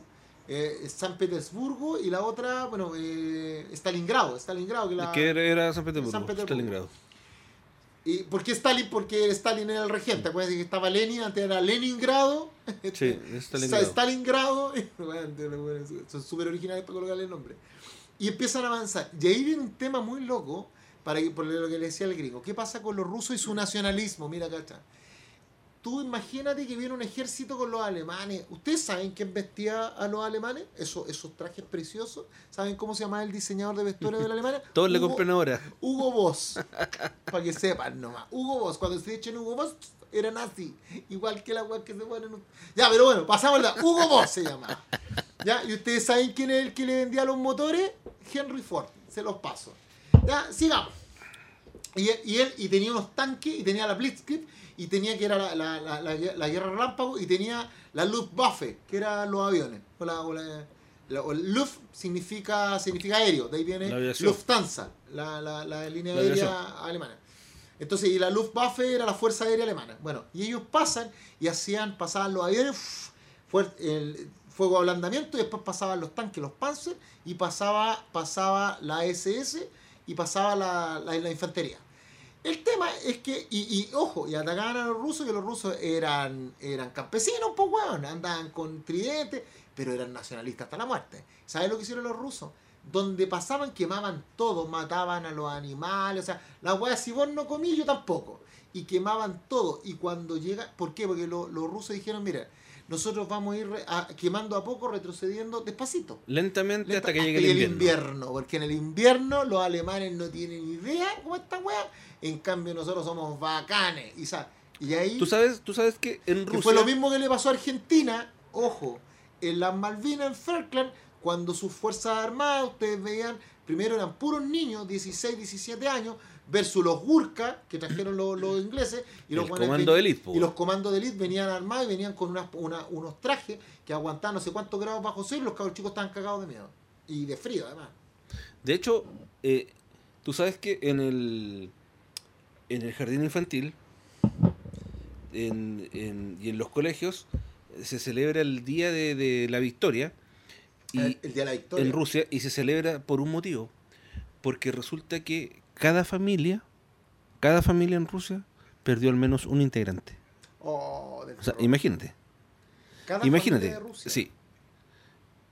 Por ejemplo, mi, mi hijo, Luis, mi hijo, su bisabuelo murió en la guerra. pero a ver, pero explícame eso. ¿Todos tenían que entregar a alguien a la...? Fueron todos a la guerra, todos los que podían ir. Si tú tenías más de 16 años, ibas a la guerra. ibas, iba el papá, sus dos o tres hijos a la guerra. El abuelo también iba a la guerra. Entonces se sacó un, un promedio y ca- en cada familia, en promedio, murió una persona y media. Imagínate, una persona y media en cada familia en Rusia. En Rusia, una agua gigantesca. O sea, más- Llevaron, llevaron gente del otro lado de Rusia, del lado del lado del Pacífico. Sí. La trasladaron al otro lado. ¿Para qué? Imagínate Para que cuando, cuando llega, la patria. Lo- lo- a los compadres lo hicieron ir a lugares y los compadres llegaban a los lugares y los lugares estaban vacíos, desocupados. Pero no había comida. No había comida. Y no tenían cómo devolverse. Y los pilló el invierno. Rusia, el desarrollo del metro en Rusia. Tú sabes que abajo Ah, del sí. metro tú puedes vivir. Sí, tú puedes vivir. Entonces cuando fue la invasión, cuando fue la invasión, se fueron todos a- abajo al- a, a vivir al metro. Al metro, sí. Entonces cuando Eh, llegaron no encontraron a nadie, po. Lo mismo, lo mismo que pasa cuando fue la, eh, eh, Alemania. Ustedes saben que Inglaterra es una, es una isla. Y Alemania va y Hitler le dice, no, si los bombardeamos cinco días a Inglaterra y les vamos a caer la moral. Y ahí sale Winston Churchill cuando da su discurso por ¿Mm? la radio. Y la radio fue súper importante ya que estamos conversando. Y, y a través de la radio que le decía, pelearemos las playas, pelearemos los parques, pelearemos, pero jamás nos vamos a... Surrender, not set surrender. O sea, nunca nos vamos a rendir. Nunca nos vamos a rendir. Y el weón le levantó el ánimo a su vez y se metían. Cuando tú vas a Inglaterra, está en el underground. Y el underground es underground. O sea, el Mira. weón es un túnel para abajo. ¿Sabes tú que, ¿Cachai? lo- por ejemplo, lo- los, los soldados rusos tenían un trozo de pan, cajetilla de cigarro y vodka? Por eso que hasta el día de hoy se soporta que los papás o los abuelos sean alcohólicos Ah, sí. o lo que te comentaba yo la otra vez. Sí. sí, sí, Por eso hay un respeto a eso. Y que fumen en A- cualquier lugar y no A, lo a mí, a mí, en lo personal, me desagradaba. Sí. Y hay, hay muchas eh, nuevas generaciones en Rusia a quienes les desagrada, pero por respeto a que ellos los liberaron de, no dicen nada. Sí, lo mismo. Se guarda en el comentario, mismo es- eso- En Japón. Eso, exacto, eso es es nacionalismo nacionalismo. del bueno. Sí, en, el en Japón, cuando vino la invasión, lo que hacían los, los aliados norteamericanos, o sea, los Estados Unidos les daban cigarros a los guanes para que los guanes fumaran y porque no les tuvieran hambre. Y, y eso está en ese nivel de respeto que hoy día cuando alguien fuma, o si es un, es un abuelo, lo respetan. Pero el respeto, nadie le dice nada, porque entiende el concepto. No, no me está afect- o sea, me puede afectar, pero, pero el hombre murió por mí, no sé si me entendí. O sea, peleó. No, tú, tú, por ejemplo, estás caminando y de repente viene una vuelta y dice, eh, Tavares, o Tavares. dice, Payausta, ahí tiene cigarrete. ¿Qué es pasó? Eh, no, por favor, un cigarro. Ah, Ah, da, da, da, no hay problema. Y tú le pasas un cigarro. Y, ¿Ah, y sí? tú se lo prendís, pues, weón. Y, ah, así, así de. Pero claro, si son. Tú, eh, los abuelos no pagan pasaje, weón. Pero bueno, pero que nunca debieron pagar pasajes si le han trabajado toda la vida Pero que, es que te lo digo porque tú lo ves aquí. ¿Sabes qué, gringo? Me ha gustado tanto tu historia que yo tengo. Yo, que- estado, yo he estado en Rusia. Yo he estado en Sí, Rusia. es tres que- veces, es que- pero nunca he estado así mirando Es eso que, tú me decís. es que eso quería decirte yo. Es que ir a turistear a un lugar es súper distinto a ir a vivir a un lugar. Sí. Porque tú te vas dando cuenta de ciertas cosas y vas aprendiendo y entendiendo ciertos códigos.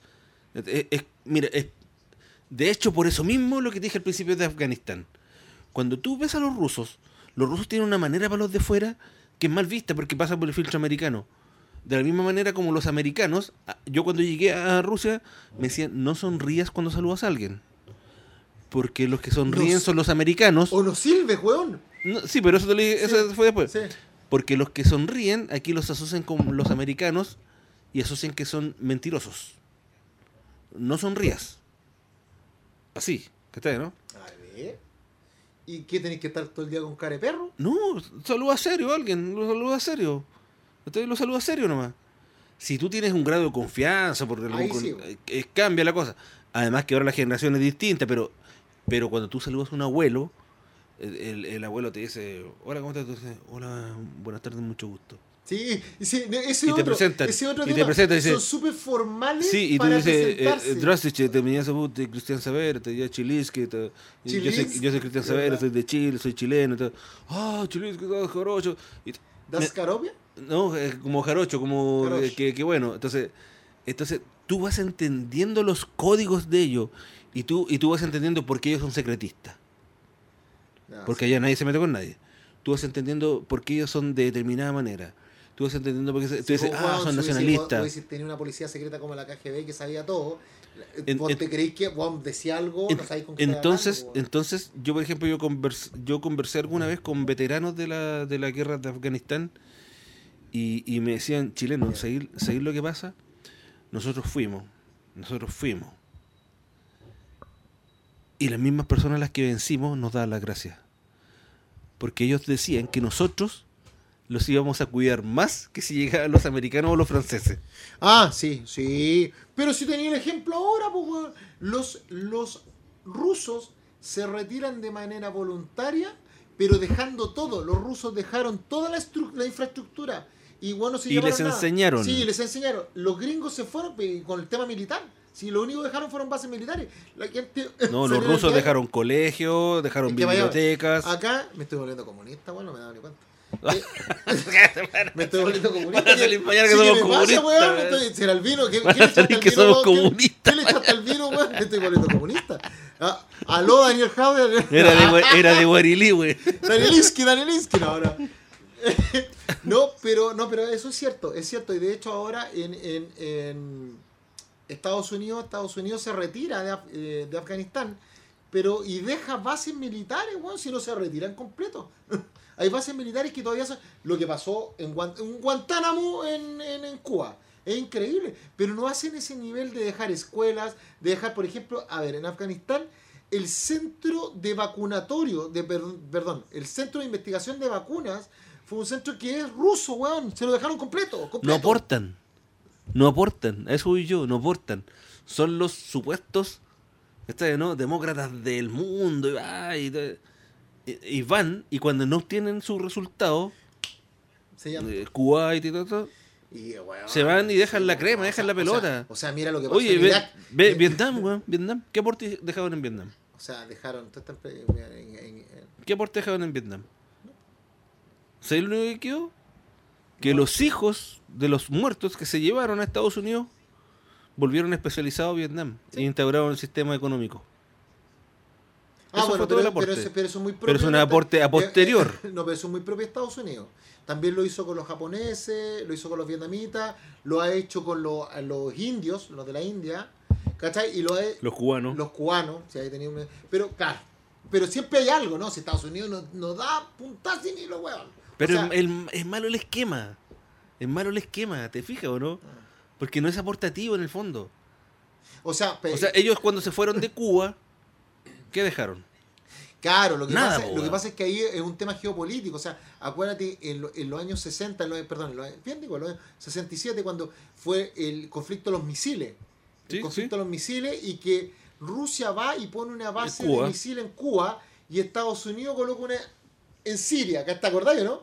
Porque la de Cuba mira a Estados Unidos, a Miami, ¿cachai? De ahí, y la de Siria mira directamente al norte de, de Rusia, po, Y fue un conflicto, ¿te acordás? Entre Gorbachev y Ronald Reagan estaban en ese tiempo. Eh, sí, Reagan está. Entonces fue en el 80, no fue en el, fue en el 80, no fue en el 60. Porque en el 60 estaba Kennedy. Fue en el 80. Porque después de, después de Kennedy viene Nixon y después de Nixon viene, viene el Reagan. Sí, porque Reagan. acuérdate que Nixon cae por el Watergate, Sí. que es como el Piñera Gate. ya, no. Eh, Los Paco Gate ahora. Paco, sí, todos son- todos son gays, decirlo. ordinarias Ahí, chilenses. fi- filete, filete, filete. Oye, ¿qué, qué opina, el- ¿qué opina el público? Estamos. No, porque están aquí- ahí, son, no, no, están, han saludado nomás, son tan poco activos hoy día. Sí, tampoco. Oye, ¿qué que estamos muy tarde, parece que, Están- no, que estamos fuera del horario. Ah, sí, Estamos muy están tarde, sí, tomando ya hicimos muy ayahuasca, que son fome. Ya no hacemos mal programa a esta hora, weón. Lo vamos a hacer de 7 a 8. Eso. Porque, porque parece que no les gustó. No, es que hoy día tenemos problemas, así que el horario es otro. Ya. Ya, chiquillos, va. Digamos a lo que vinimos. Léete el, el cronograma, sí, porque pues, me, están, me, me han escrito caleta por aquí. Oye, eh, bueno, de que tenemos... El, el cronograma de lo que va a ser, porque, a ver. para tenemos que- el espere, 28, del- el 28 Espera, del poquito. ocho- para que sepan, para que, para que nos pongamos en contexto, ¿no? Para que sepan, si al final yo sé que ustedes lo saben. Eh, nos, nos ponemos en contexto. La Convención Constitucional durante eh, julio y agosto crea ocho comisiones, que está reglamento, ética, presupuesto y administración, derechos humanos, eh, comunicaciones, participación ciudadana, participación y consulta pueblo originario y descentralización. Ocho. Y esas ocho tenían que entregar un informe. Los diez primeros días de, esas ocho comisiones tenían que escuchar a la ciudadanía, abrir un, proceso de participación ciudadana, escucharlo y luego generar un regla, una propuesta de reglamento para que fuera unificada y consolidada por la comisión de reglamento de tal manera de que esas ocho comisiones nos permitieran, nos posibilitara tener un reglamento, el reglamento de la convención que lo, va a, lo van a entregar, o sea, lo van a consolidar la comisión de reglamento, se lo va a entregar al pleno, los 155 hombres y mujeres libres, y una vez votado, vamos a empezar a trabajar en la constitución propiamente tal, en la- en las normas de fondo. Y eso va a ser en los primeros 15 días de octubre. Y este es el cronograma de lo que va a pasar esta semana. Dale, gringo. La, el 28 del 8, que ya pasó, ¿Sí? la entrega de las propuestas normativas. Eso fue el viernes, el de la Sí. semana pasada. Eh, hoy tenemos la, la comp- la compilación, sistematización y propuesta de proyectos de reglamento al Pleno. Sí. O sea, hoy día pescaron la comisión de reglamento, pescó la- lo- los ocho consolidados y los empezó a meter en un solo texto, tratando de armonizarlos, pero hoy día fue un show porque los colocaron como venían sin armonizarlos. Entonces, El lunes 6 del 9 es el envío por mail y publicación del reglamento en la web. o sea, próximo lunes lo van a enviar, el próximo martes, perdón. Próximo, lunes 6. 6, 6. ¿Estáis seguros que es 6? Sí, 6 del 9 aquí dice. ¿Sí? Pero no, pero el lunes, ¿estáis seguros que el lunes? Según- Lunes seis. Según yo era, ya, lunes 6 lo entregan y lo mandan por No, el, tú te refieres, el martes es el plazo para que todas y todos los constituyentes tomen conocimiento de la propuesta de reglamento. Ya, o sea, ya, o sea, lo van a mandar el martes, pues, weón. ya, por eso, por eso que me acuerdo, me acuerdo de lo que conversamos hoy día en la Eso convención. es su propio reglamento, Sí, weón. sí, Si, se quieren meter el dedo en la boca entre ustedes mismos, ya- O sea, ya- ese no es mi problema. Es como. Yo estoy leyendo la seis te lo información. entrego, pero el 7, el 7 te entiendo El, notificado. el Era- 7 a las 7.59 te mando el mail. Claro, la puta, la tonta, weón. Que día cuando me lo dijeron en la, en la comisión yo me cagué la risa y le dije, pero ¿para qué ponen dos fechas? Pongan una. Ya, pero bueno. El, Entonces, el miércoles 8 es, son la deliberación y votación en general, en el Pleno. En el pleno. ¿ah? El jueves 9 y viernes 10 es el plazo para presentar las Indicaciones. ¿ah? Sí. Son eh, 48 horas Desde que nos entregan. O sea, si nos al entregan. el artículo martes- octavo transitorio. Sí, octavo, octavo, o sea, si nos entregan el martes, tenemos miércoles y jueves, para hasta el viernes incluso, ¿ah? para poder hacer indicaciones. Y ahí, Juan, las indicaciones van a ser caletas. Yo tengo preparado, yo tengo como 155. O Yo- sea, va a ser jornada larga. va a ser, no, ese día no, yo, yo ya sé, el, el miércoles, jueves y viernes de la próxima semana, seguro, hermano. Mira, para hacerle un cuento. La semana pasada, el viernes, el jueves y viernes, la Comisión de Derechos Humanos se quedó sesionando hasta las 4.32 de la mañana, weón. 4.32 de la mañana, estaba ahí como mirando y opinando. Y la, y la de reglamento se quedó hasta las 2.37. Imagínate cuánto me voy a demorar en votar todas las indicaciones que le van a hacer a los... Si yo tengo 155. Claro, el tema es que mis 155 no van a valer de nada. Se los digo a todos los que me están mirando para que no... Para Pero que no último va a quedar en acta y va a quedar en grabado acta, que pero- tú pero nadie la va a pescar. ¿Por qué? Porque en, en el mismo reglamento establecieron que pa- para que las observaciones de los contribuyentes pudieran ser votadas, tenían que ser patrocinadas por menos O sea, de- va a tener que votar una constitución que ya viene hecha. Ah, sí, pues bueno, ¿y qué queréis que haga? Yo No, pues, pues, bueno. trato, no. Lo único Tenemos que me hacer la mayor cantidad de publicidad de que está sucediendo esto. que está- Y mire, no me van a cansar, aunque me sancionen y hagan lo que hagan, no me van a cansar. Yo voy a decir esto, cómo son las cosas sin ser. Tú tienes una ventaja respecto a ellos. Tú no vives de esto. No, yo no digo de esto. La sí, diferencia de la gran tropa que está ahí. Sí, sí. Hay algunas, sí. ¿Mm? Sí, sí, sí. Oye, eh, bueno, eh, lunes 13, elaboración de comparado con propuestas presentadas en más, tiempo y ya. forma. Sí, ¿Ya? El martes 14 del 9 viene el comparado de disposi- a disposición de convencionales constituyentes. sí. Miércoles. De los 30, los que te hablé, los 30. Sí, el miércoles 15 en la tarde, el jueves 16 y el lunes 20, debate y votación de las enmiendas en pleno. Cáchate. Lo que tú dices, que a la vez no va a valer de nada. Sí. Terminada esta votación, se entiende por aprobado definitivamente el reglamento del artículo 10 Pero cáchate, transitorio cáchate el día y vence el plazo para que comisiones presenten sus informes en el pleno. en el pleno. Y tienen que presentarlo los dos, coordina los dos coordinadores, hombre y mujer, de cada una de las comisiones tiene ese día que contar de qué se Contar, trata. exacto. Pero cáchate, el día que lo pusieron, pues, weón, sí, el 20, de, a vuelta del 18. O sea, del terror esa votación. Te la encargo. Martes 21, informe de la mesa a la comisión de reglamento con las enmiendas aprobadas. O sea, eso a la secretaría. Sí, a la secretaría que nos van a enviar, nos van a decir todo lo que ustedes votaron aquí que hagan. Miércoles 22 del 9, incorporación de enmiendas en el texto del proyecto y eventuales correcciones por coherencia.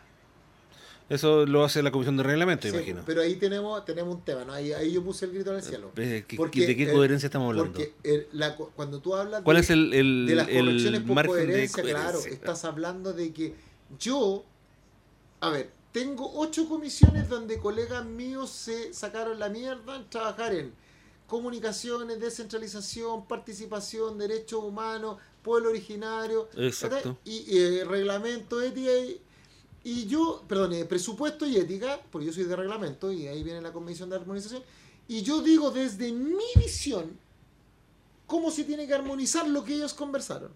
En circunstancias de que lo que ellos conversaron es pues, bueno, el weón que se metió en derecho humano porque sabe de derecho humano, pues, weón. Exacto. y, y tiene una visión, una metodología, una Maneja el tema mínimo. Maneja el tema. Y yo no manejo el tema, pero yo soy el que la lleva. Y yo digo, esta weá sí, esta weá no. No, yo les dije, chiquillos, no. Por favor, no, no lo hagamos. Bueno, sigamos con el desastre. Jueves 23 del 9. 23. Devolución del reglamento a la mesa para su publicación. Sí, Eso lo ve la comisión de reglamento. la comisión de reglamento. Viernes 24 y lunes 27, periodo de integración de comisiones, llamado presentación de postulaciones y revisión de patrocinios.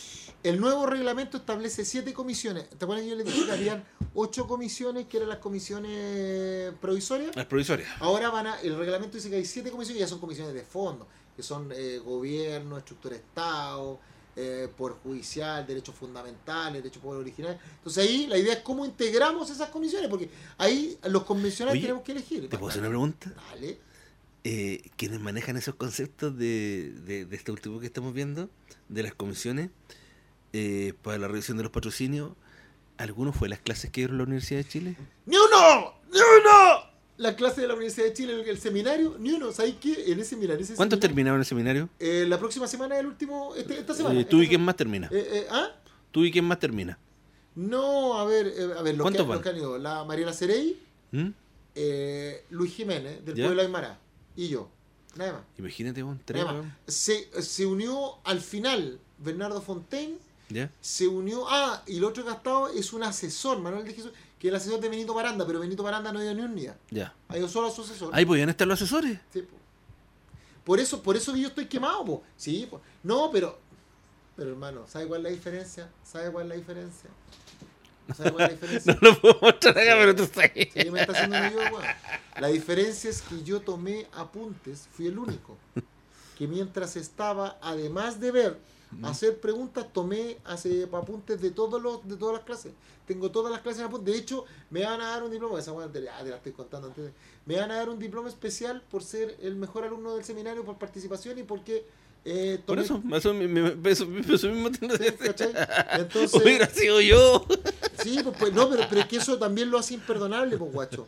Lo hace imperdonable porque si pudieron, mira, si los aseso- si pudieron ir los, eh, los constituyentes a través de asesores, entonces es imperdonable que los buenos no hayan ido, weón, porque pues van sus asesores. Exacto. Exacto. ¿Cachai, no? A eso voy yo, pues. Del terror. Eso es, pues.